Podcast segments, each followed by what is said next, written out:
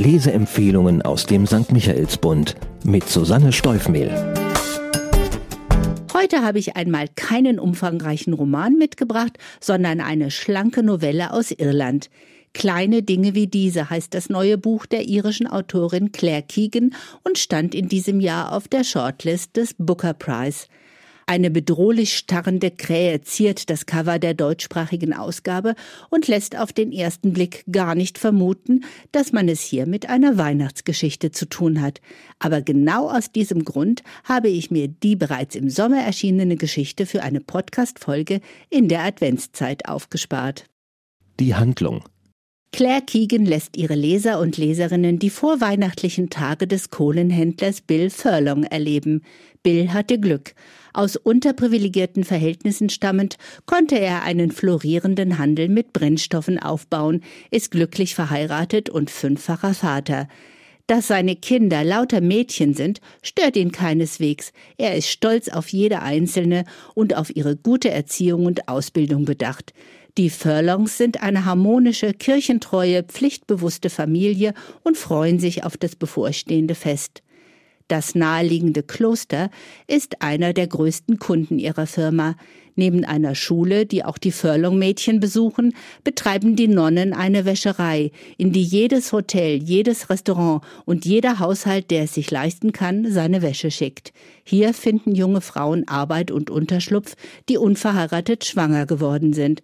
Dass sie nicht gut behandelt werden, ist gemeinhin bekannt, aber niemand spricht darüber. Viele denken sogar, diese Mädchen hätten nichts Besseres verdient.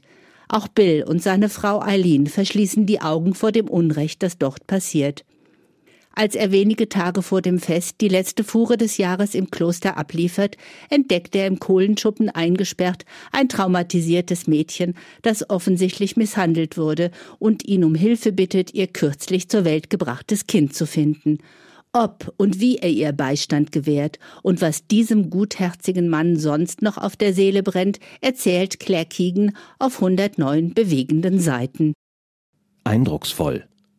Man muss ihn lieben, diesen Bill Furlong, der sich selbst als zufriedenen Menschen bezeichnet, obwohl ihm das Glück nicht in die Wiege gelegt wurde.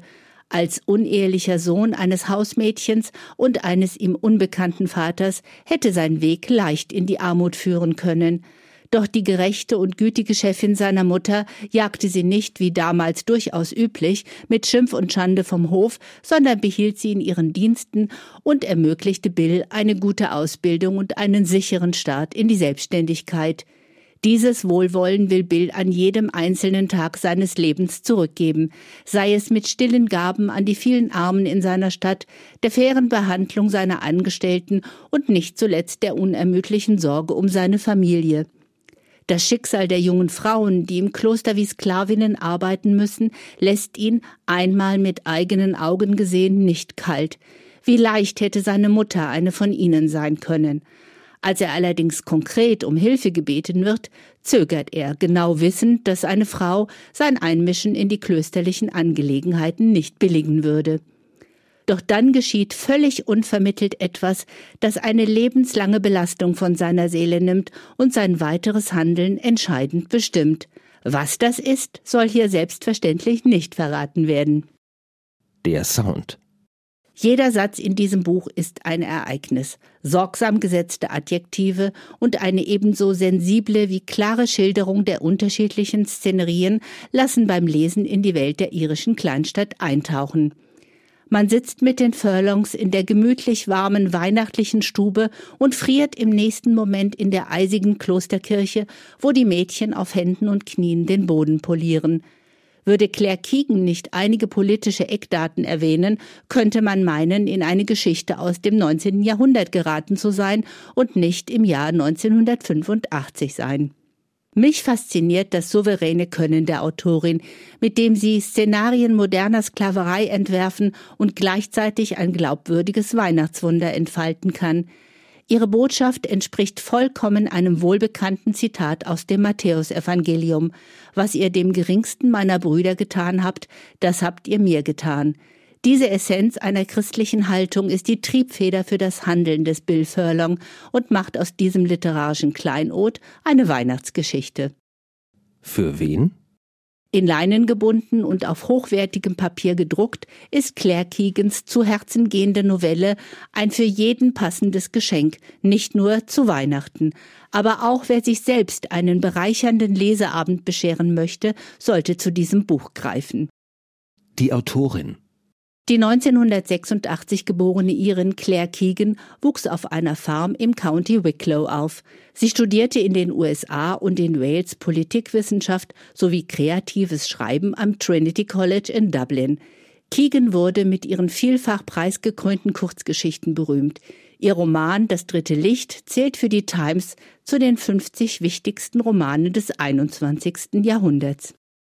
Zahlen, Daten, Fakten. Claire Keegan widmet ihr Buch den Frauen und Kindern, die in irischen Mutter- und Kindheimen und in den Magdalenenwäschereien gelebt und gelitten haben. Die letzte dieser Wäschereien wurde erst im Jahr 1996 geschlossen. Zehntausende Frauen litten unter den unbarmherzigen und ausbeuterischen Machenschaften der betreibenden Orden. Unzählige Kinder starben oder wurden ihren Müttern weggenommen. Erst im Jahr 2013 entschuldigte sich der irische Premier Enda Kenny offiziell für diese unfassbare Form moderner Sklaverei. Über eine Entschuldigung der katholischen Kirche oder gar einer Entschädigung habe ich keine Informationen gefunden.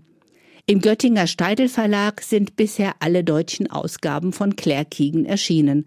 Hans-Christian Oeser, der unter anderem auch Werke von Ian McEwan, Sebastian Barry und Maeve Brennan übersetzt, sorgt mit seiner herausragenden Arbeit dafür, dass die besondere Stimmung der Story und die Intention der Autorin auch in der deutschen Version fühlbar wird. Zum Preis von 20 Euro können Sie den Roman in der Buchhandlung Michaelsbund in München kaufen oder online bestellen auf michaelsbund.de. Ein Buch, ein Podcast aus dem katholischen Medienhaus St. Michaelsbund, produziert vom Münchner Kirchenradio.